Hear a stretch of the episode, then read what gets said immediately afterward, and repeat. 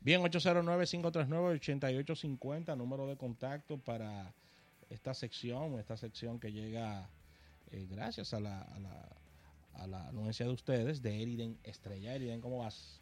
Yo no sé por qué a ustedes les gusta tocar temas de videojuegos cuando yo no estoy aquí. Me van a hacer chocar de camino para acá. La industria del videojuego en el mundo hizo 92 mil millones de dólares en el 2018. Ay, Eh, es la parte de la industria del entretenimiento que genera más dinero después del sexo. Y el sexo no se puede calcular, porque hay muchas transacciones de entretenimiento sexual que no se pagan o no, sencillamente no dejan ningún registro en la economía. Entonces, eh, fue un año inolvidable para toda la industria de las consolas de videojuegos. Se presentaron algunos de los mejores videojuegos de toda la historia. Eh, God of War, eh, Detroit Become Human, Spider-Man, eh, Red Dead Redemption, que lo hemos hablado aquí en varias ocasiones. Estoy hablando solamente de los de Sony.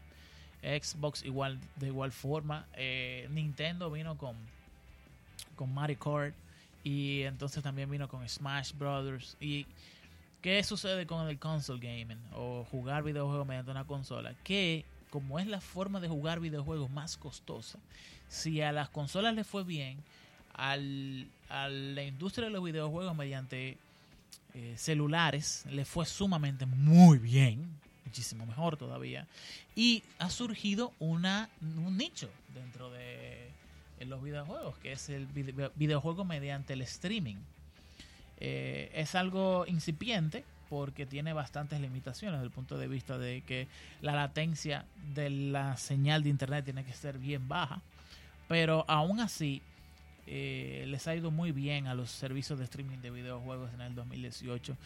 Eh, el PlayStation 4 vendió 95 millones de consolas. ¿Cuántas? En total desde su lanzamiento, superando al PlayStation 2, que había sido el más vendido en toda la historia. Eh, y en el 2019 nos preparamos para la presentación de la próxima generación de consolas, con el PlayStation 5, el Xbox 2, que es el nombre que se dice que aparentemente va a tener. Eh, so, eh, Nintendo no se está preparando para, un, para una renovación de su consola, el Nintendo Switch, porque ni siquiera es una consola, es un portable gaming device. Y entonces el asunto está en que aparentemente AMD ha ganado de nuevo la batalla en contra de Intel, porque los procesadores de las nuevas consolas serán AMD y las tarjetas de video también serán AMD. Entonces ahí ya tenemos una cuestión sobre el hecho de que AMD se consolida en otra industria más por encima de Intel. Intel está perdiendo mucho terreno en muchos vale, mercados de procesadores al mismo tiempo. Vamos a hablar de economía. Vamos a hablar de eh, Venezuela. En primer lugar, hay que dar una narrativa. La ventaja de los jueves, ¿no? Eh, eh, Mike Spence, que es el vicepresidente de Donald Trump. Mucha sí. poca gente conoce la cara, pero no sabe exactamente cómo se llama, porque este señor en los últimos dos años ha hablado muy poco. Sí. Eh, Mejor que hace, ¿eh? Para que haya un equilibrio. Él es mejor que Donald Trump hablando. No, no, no, pero yo no he dicho lo contrario. Digo, para que haya un equilibrio. Porque si el otro habla atrás por los dedos, uh -huh. él debe, debe, debe ser un equilibrio, debe ser un ente que sea un balance Correcto. con relación a lo que es su presidente. Correcto. Entonces, ¿qué dijo? Dijo que Estados Unidos, eh, Maduro es un dictador y que el último vestigio de democracia que queda en Venezuela es la Junta General y que él reconoce a Guaidó como el presidente eh, transitorio de este periodo de, Venezuela y que básicamente le invita a todo el pueblo venezolano a, arcirse, a retomar el poder de la democracia hay que tomar en cuenta que la semana pasada fue repelido un intento de rebelión por parte de algunos militares eh, venezolanos. Y entonces en el día de ayer lo más popular fue la cantidad de países que básicamente se declararon a favor de Juan Guaidó.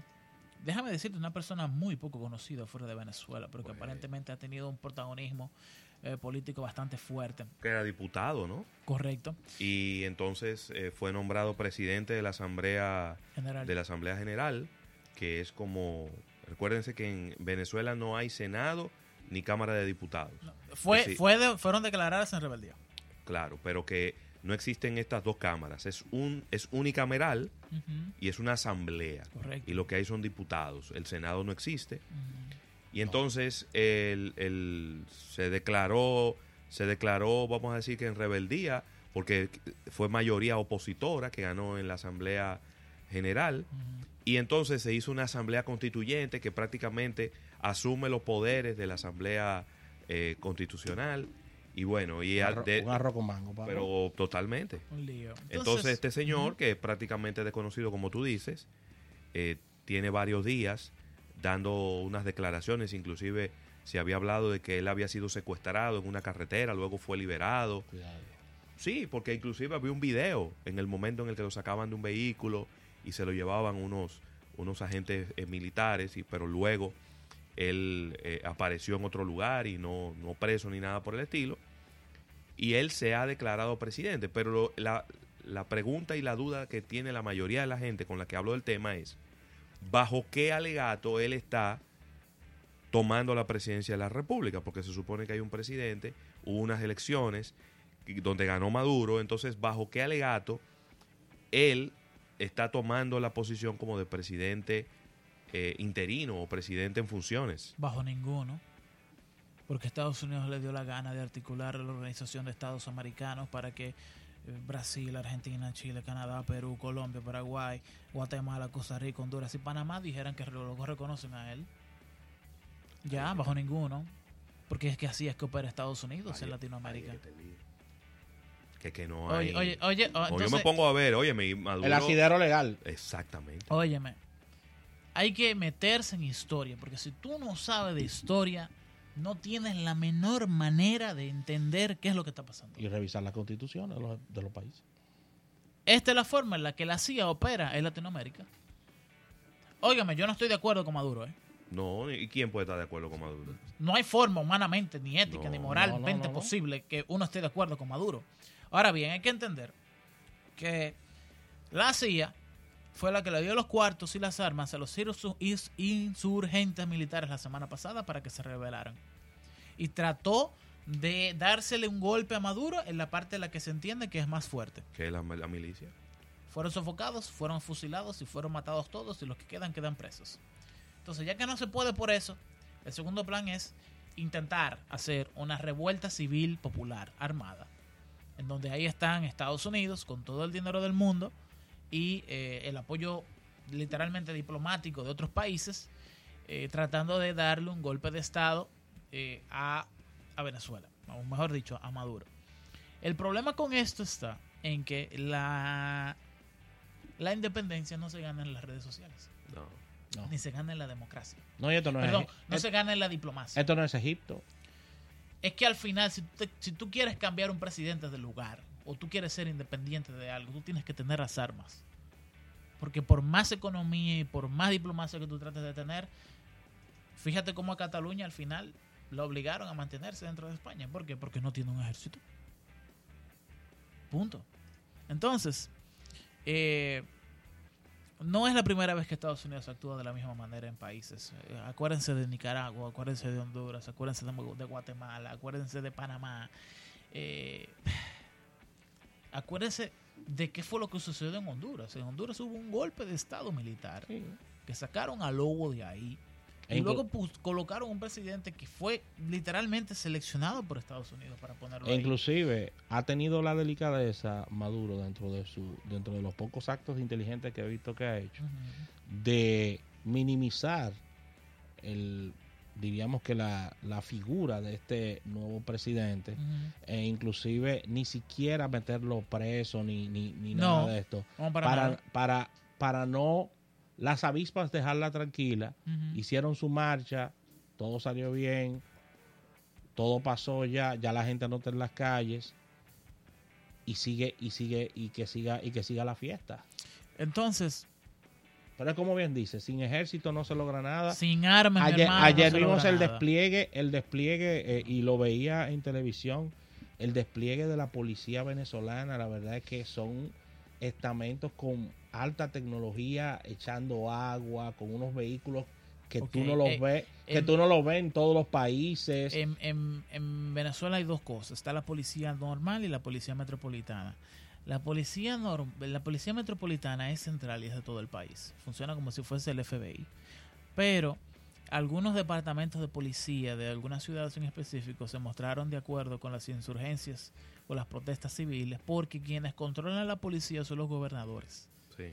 en, en- en En Venezuela, Venezuela. correcto. Entonces lo que estamos hablando es de que los departamentos de policía que se unieron ayer a las protestas es porque precisamente los gobernadores que forman parte de la Asamblea General están obviamente de parte de, eh, de Guaidó. Eh, pero no estamos hablando de que las mismas fuerzas se fueron en contra de, de Maduro ni nada por el estilo.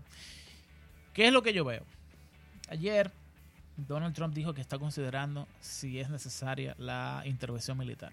Sí. Y entonces ahí es donde yo quiero hacer un gran paréntesis. El ejército venezolano es la segunda fuerza militar de Latinoamérica, luego de la cubana. Para quien no lo sabía, eh, Cuba tiene un Producto Interno Bruto superior al de la República Dominicana. Eh, con todas y las desventajas y desavenencias que ha tenido Cuba. La, la economía cubana es superior a la de la República Dominicana, es más grande y es más tecnificada. Me encanta de Cuba que en su posicionamiento de, de comunicación, por ejemplo, pones el canal cubano y los presentadores todos dicen, bueno, vamos a un break, al retorno seguimos aquí, en la mayor de las Antillas, Cuba. Pues es que que, es verdad que la Así mayoría de que las Antillas. La mayor de las Antillas, o Es sea, que no es mentira. no, no es mentira, No. pero que me encanta que ellos lo, ellos lo, el push de ellos Ajá. es, es- o sea, nosotros somos los Hacen, mayores. hacen aquí. de manera coordinada lo que no hacemos en la República Dominicana, que eso es subir el autoestima de la nación. Pero Exactamente. nada, eso es otro, otro tema. El asunto está en que, si bien es cierto que Maduro ha tenido un pésimo manejo, terrible manejo, yo creo que tú pones al perro mío, a Tesla, a manejar la economía venezolana, lo hubiese hecho mejor que Maduro. ¿Cómo que llama el perro? Tesla. Ok. Eh, pero si hay algo que ha hecho bien Maduro, es la profesionalización, preparación, entrenamiento y tecnificación de su ejército.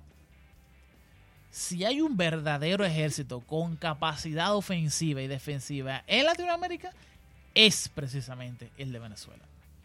Venezuela tiene una de las mejores líneas de tanques que hay en, en el, el cono sur hay uno de los mejores sistemas de detección de misiles aire-tierra y tiene una verdadera fuerza aérea, aparte de una verdadera naval. Y tiene una serie de ventajas eh, que si Estados Unidos Hasta de quiere... ser- territorio. no, no, óyeme, óyeme, óyeme. Estados Unidos tiene la vida entera invadiendo paisitos. Ok.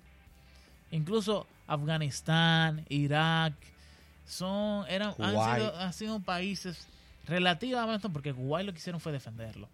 Eh, pero han sido países que realmente no, no nunca han tenido un gran enfoque militarista. Sí han sido dictadores, pero eso sí, al final no, no han invertido nunca en tecnología de su ejército.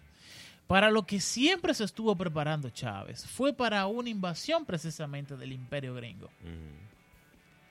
Y ese, esa institución del ejército, esa sociedad venezolana está construida para repeler algo de ese tipo.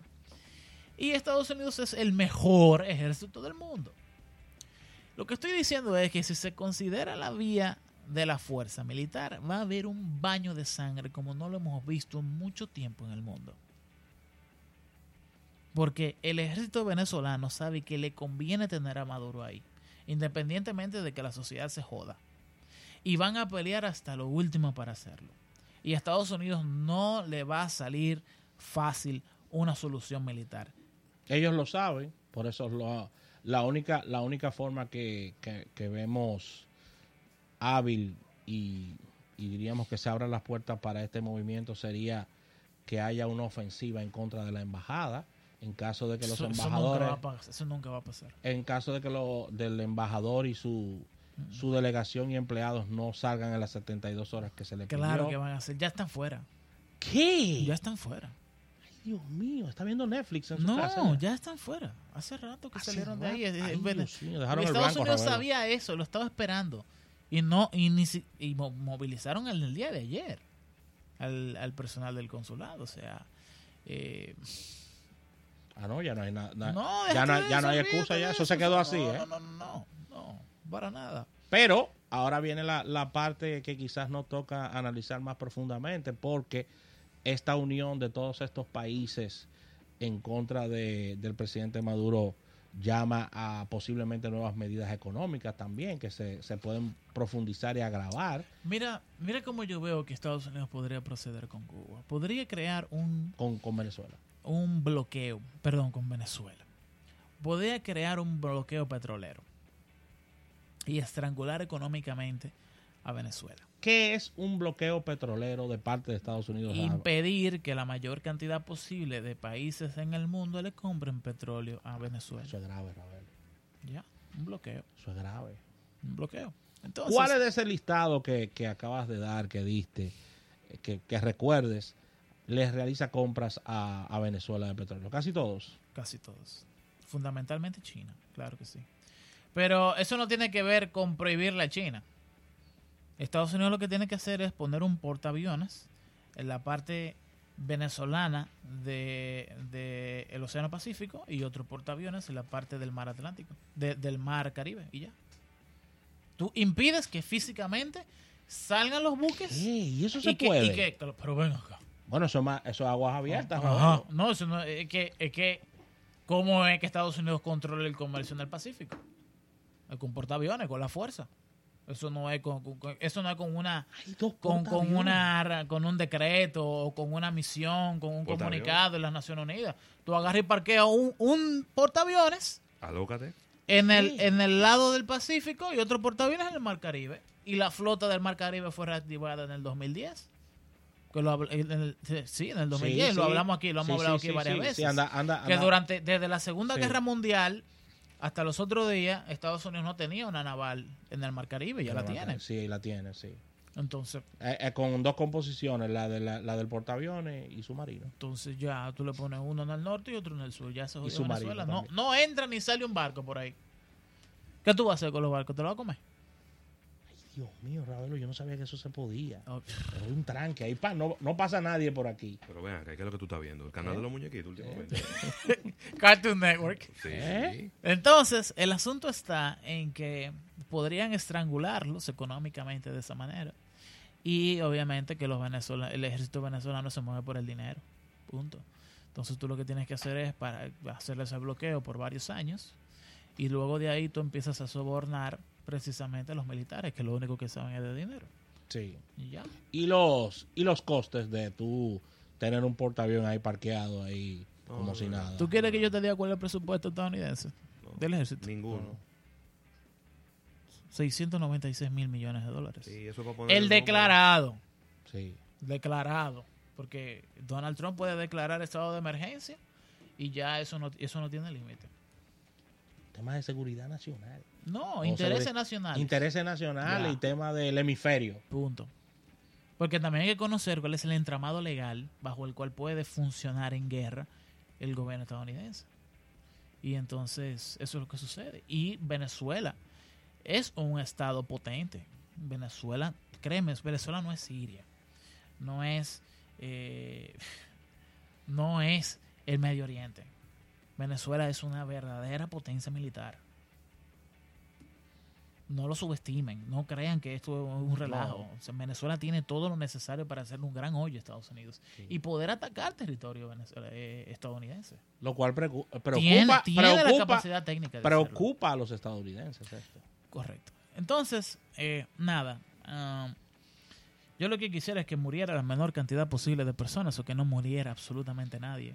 Pero a- ahora mismo eso me parece a mí como que tan iluso Sí. eh, decirlo de esa manera. Entonces tú ves inevitable un, un tema bélico para la salida de, de No. estas- Si Donald Trump decide hacerlo, no le No, va a salir fácil. Pero déjame ponerte, hacerlo. déjame ponerte un escenario. El presidente Maduro, o Nicolás Maduro, ya no sé ni cómo llamarle, le, das, le dio 72 horas para que salgan los diplomáticos estadounidenses. Ujú. Que ya salieron. Que ya, Ya salieron. pues ellos, no pueden, ellos dijeron que no. Que ellos no pueden salir porque ellos no reconocen a Nicolás Maduro como presidente. Entonces ellos no pueden, no pueden haberse ido, tienen que estar ahí. Salieron en la tarde de ayer. No, no puede ser. Pues si, sal- si salieron, le dieron la razón a él. Óyeme. Si salieron, si, tiene- los, eso si tiene- los diplomáticos estadounidenses salieron, le Es dieron que- la razón y le dieron es que- legitimidad a Maduro por haber roto las relaciones diplomáticas. Y lo que se supone es que él no puede romper relaciones diplomáticas porque ya él no es el presidente. Ellos reconocieron a otro presidente. Ellos le dieron la legitimidad, la pero por, tema- pero por temas de seguridad están saliendo. Bueno. Por, por- Pues entonces no hay nada que hacer ya. Ya diciendo. perdieron, ya perdieron. La- tácticamente ya perdieron, porque ahí lo que había que hacer era, nosotros no reconocemos a Maduro y nosotros nos quedamos aquí. Y aquí estamos nosotros, adentro de la embajada. Entonces tú pones en riesgo. Sí, pero eh, pero eso- ese es el riesgo. Si tú eres guapo, métete aquí en la embajada de los Estados Unidos y métete aquí en el No, si consulado. trae una intervención inmediata. ¿Tú me estás entendiendo? No, no, no lo Inmediata, dudes. no, claro que sí. Entonces, si ya ellos se montaron, Así llama al diablo. si ya ellos no se te va a mon- decir una cosa si No. se montaron en un avión y se fueron de los Estados Unidos, los diplomáticos, le están dando reconocimiento político que Maduro Mira. necesita y ahí, y ahí mismo se cayó todo. Hay dos cosas, dos oficinas, que son el consulado y la embajada. No es lo Claro. mismo. El consulado yo sé que se fue, No, pero que el consulado que no, son los el oficiales. consulado no es nada, pero las relaciones diplomáticas se hacen con la embajada. Bueno. Sí, el consulado son las visas. Eh, ya, ya, no, la embajada es otra cosa. Pero eh, yo no creo que Maduro haga algo de ese tipo, como hacer una intervención en la embajada Ojo, que estadounidense. no puede hacer eso. Recuerden al público, al público eh, que está escuchando, ¿no? Y si quieres opinar sobre el tema 809-539-8850. Rápidamente, Eriden. Ujú. Cada embajada en cada país es un territorio de ese país. Claro. Es decir, Seg- según el Tratado de Ginebra. según el Tratado de Ginebra, República Dominicana no puede intervenir en la embajada de Venezuela, de Cuba, embajada, en cualquier embajada, no puede entrar. Eso es un territorio de, de ese país. Pero tú le diste 72 horas a países y tú no tienes y tú no tienes la, la, la autoridad para tú agarrar a esa gente y montarlo en un avión a la mala. Entonces tú estás feo. Tú- no sé si tú me estás entendiendo. Perfectamente. Es decir, yo te estoy diciendo, tú tienes 72 horas para salir de este país y yo te digo, no, yo no voy a salir. Y ahí se trancó el juego. Ahí se trancó el juego. Pero la- te estoy dando la razón y por eso te estoy diciendo que la única forma de una intervención militar de los Estados Unidos a Venezuela es que ellos penetren en la embajada de Estados Unidos en Venezuela. Si ellos hacen eso, los gringos están allá en menos de 12 horas. En menos de 12 horas están allá. Yo creo que sí. Sí. tienes razón. ¿Sí? No, no tengas tú la menor duda de que de la semana pasada ya tienen un portaaviones relativamente cerca. ¿Cuál fue la embajada que quemaron en, en- Oh. eh, la que quemaron de Estados Unidos? Eso La estaba de, no, que mataron incluso al embajador. Benghazi. Benghazi. Fue en Benghazi. Fue, La el, de, la de ese fue el lío que se le armó. Sí. a- bueno, prácticamente por eso perdió las elecciones Hillary Clinton. exactamente. que fue el país donde estaba Gaddafi. Bueno, pero esa ahí Sí. ahí mandaron Sí, en... Siria, no. No, hombre. ¿Cuál no. otra? ¿De qué país? Libia. La Libia. embajada en Libia. En- en exactamente. Fue un error, totalmente. Bueno, eso. ¿y qué pasó ahí? Ellos llegaron inmediatamente después que la quemaron. Entonces, ellos no pueden hacer eso. Vamos a ver. El asunto está en que eh, la República Dominicana, que es una parte, volvemos. Está bien, Sí. vamos al corte y después volvemos para hablar Claro. sobre el papelazo diplomático que está haciendo la República Dominicana. Vamos a ver. No olvides seguirnos a través de nuestras redes sociales, Twitter, Facebook e Instagram, y de nuestro canal de YouTube. Almuerzo de negocios, donde diariamente colgamos todas nuestras entrevistas y la participación de nuestros colaboradores especiales. Si eres dueño de un negocio, descubre todo lo que significa evolucionar con Azul. Esto va desde poder aceptar pagos con tarjetas y dispositivos móviles en tu comercio físico o vender desde tu página web con la seguridad, estabilidad y el servicio que necesitas hasta contar con herramientas innovadoras para mantener el crecimiento de tu empresa. Con nosotros cuentas con un aliado para cerrar siempre en azul. Más información en azul.com.do. Si quieres mantenerte actualizado durante todo el día, debes entrar ahora mismo desde tu móvil a almuerzodenegocios.com para que puedas disfrutar de los más creativos comerciales, participar de las encuestas más actuales y volver a disfrutar de las entrevistas que te han impactado, además de los audios grabados de todos nuestros programas. almuerzodenegocios.com Todos los jueves te invitamos a analizar el apasionante mundo de la economía mundial y los mercados bursátiles con Eriden Estrella, en su sección Campana Bursátil. Por aquí, tu único almuerzo de negocios.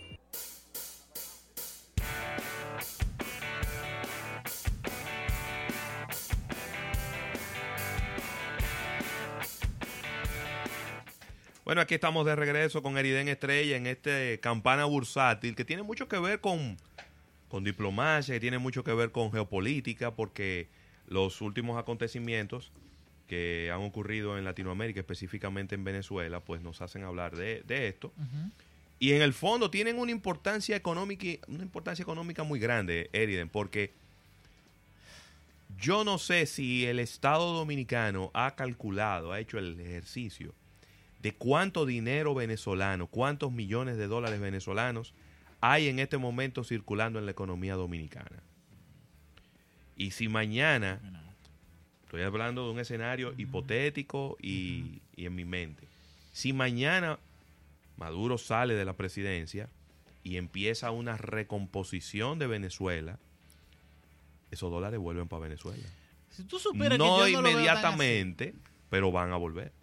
Mira, eh, un saludo a mi querido amigo, William Levy, profesor de economía de Harvard. Eh, él es eh, venezolano y viene de manera frecuente a la República Dominicana.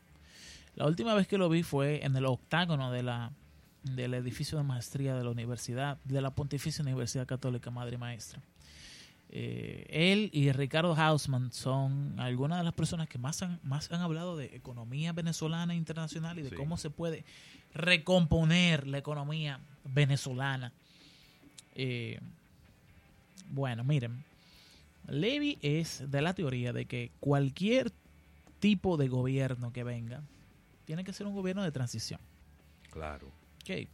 No, tú no puedes venir con unas elecciones desde cero eh, porque hay un problema sistemático en Venezuela.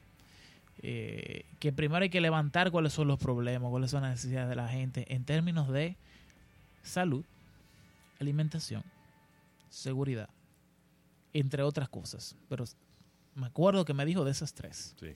Y luego de que tú resuelves esas necesidades, que tú buscas el presupuesto para hacerlo, te coordinas, buscas los recursos, entonces tú estabilizas hasta cierto punto la economía de mercado. La economía de mercado, el derecho que tienen los productores de vender al precio que les dé la gana. Y la soberanía que tiene el consumidor de comprar al precio que él entiende que debe de comprar. Luego de que tú le aseguras eso a la gente, tú duras un tiempo propiciando que eso sea así, sin que la gente pase hambre. Entonces tú llamas unas elecciones generales. Ese gobierno de transición se- será, por definición, un gobierno inestable y débil. Claro. Por definición, no puede ser un gobierno fuerte, con base sólida, va a ser vulnerable, necesita ayuda, es lo que quiero decir. Entonces, eh,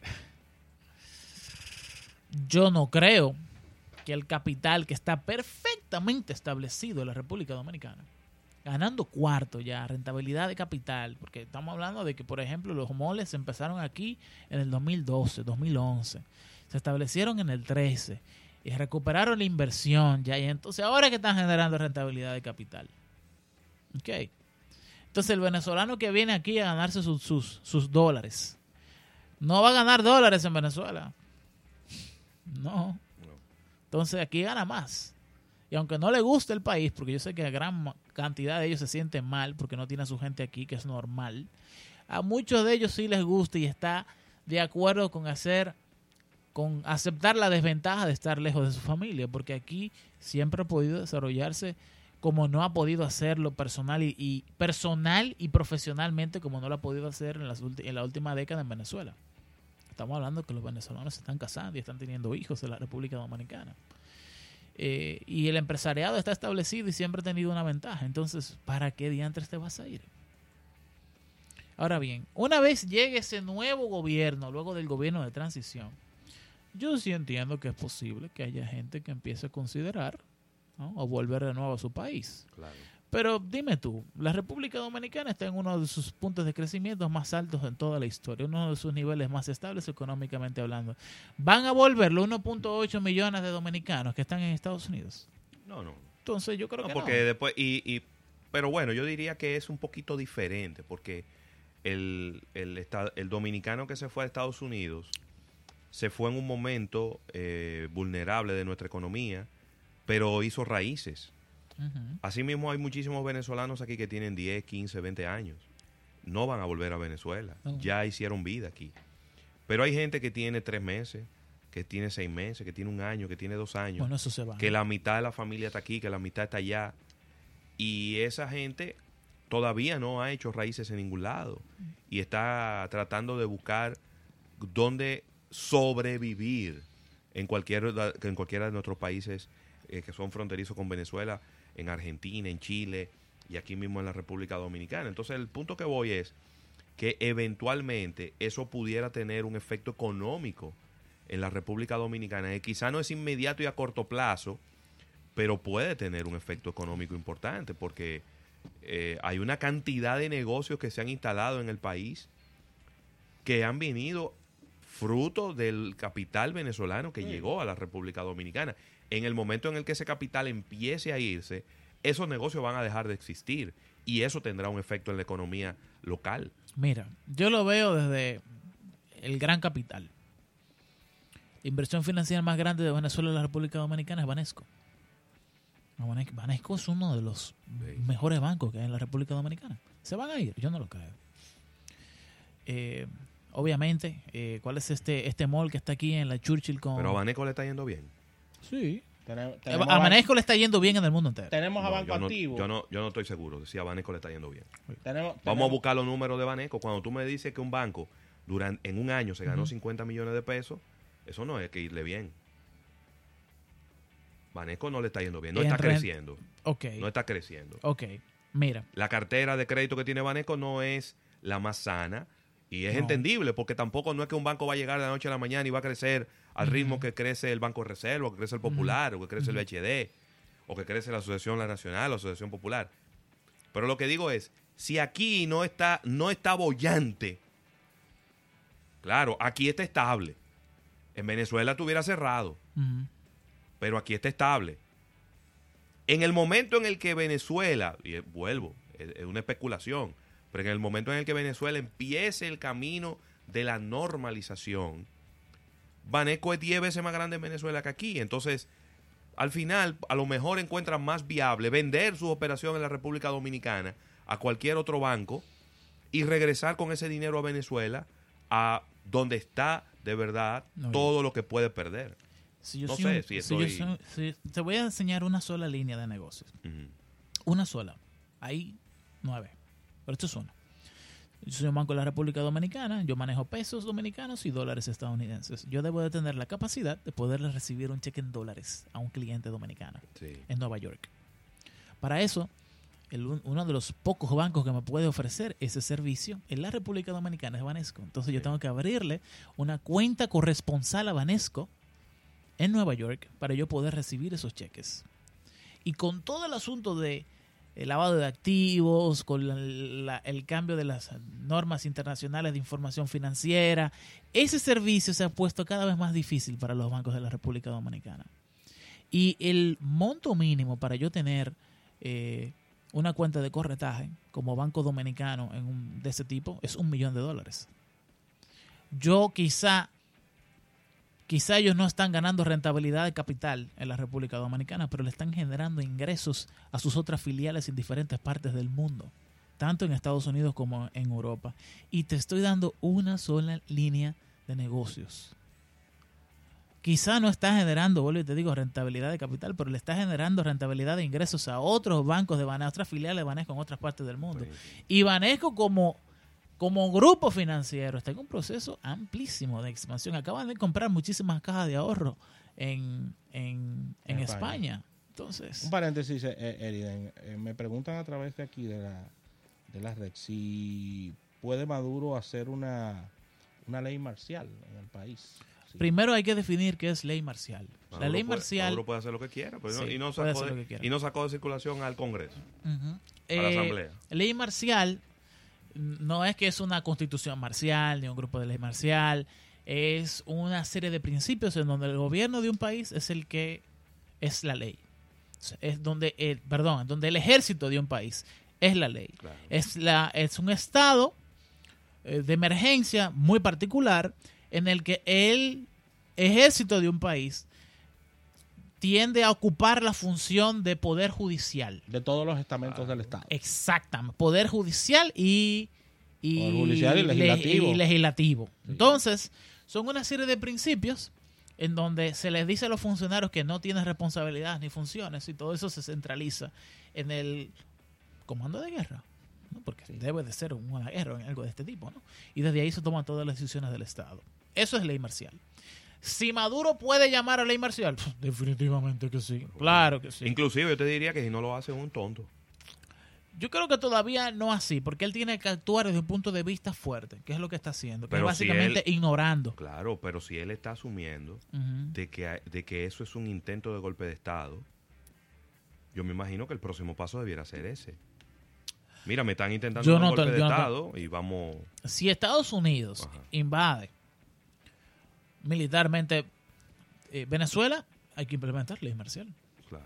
Inmedi- Sí, inmediatamente. pero eso no va a ocurrir. Estados Unidos lo más que puede mandar son dos helicópteros a la embajada proteger a su gente y llevárselo. Pero no creo que vaya a invadir Venezuela. Una invasión de Venezuela le puede salir más caro que toda la gente que, que todo- toda la gente que se le Eh, fue en que- Afganistán. Es complicado. Es lo que en te dije. No es fácil. No es fácil. porque es una guerrilla urbana, que no es lo mismo. Y eh, ningún ejército está bien preparado para una guerrilla urbana. No, una guerrilla urbana y con, y con, tema, con los temas de territorio, donde tú tienes un país que la, más de la mitad de tu país es selva, tú meterte en ese lío, eso no es fácil. Óyeme, la gente no, es- no tiene la menor idea de, de lo importante de lo que tú acabas de decir. Ay, La gente no entiende todavía el día de hoy por qué Estados Unidos perdió la guerra de Vietnam. Por la incapacidad de tener topógrafos que hicieran un, un, un mapa del lugar y que lo conocieran a profundidad. así Y es. entonces, nada, eh, no quiero hablar de eso, es un, un- un pensamiento que tiene varias di- diferentes divergencias. Sí. Pero el asunto está en que es definitivamente el, el hecho diplomático, económico, político más importante que tenemos en Latinoamérica. Y por eso le hemos dedicado en el día de hoy la sección de Capara Bursátil. ¿Dónde te podemos encontrar? eh? En arroba Eriden Street en todas las redes sociales. Ah, Despedimos este espacio, gracias a la Asociación La Nacional, gracias a Carlos Rossi. Mañana otro almuerzo de negocios a partir de la una. Bye bye.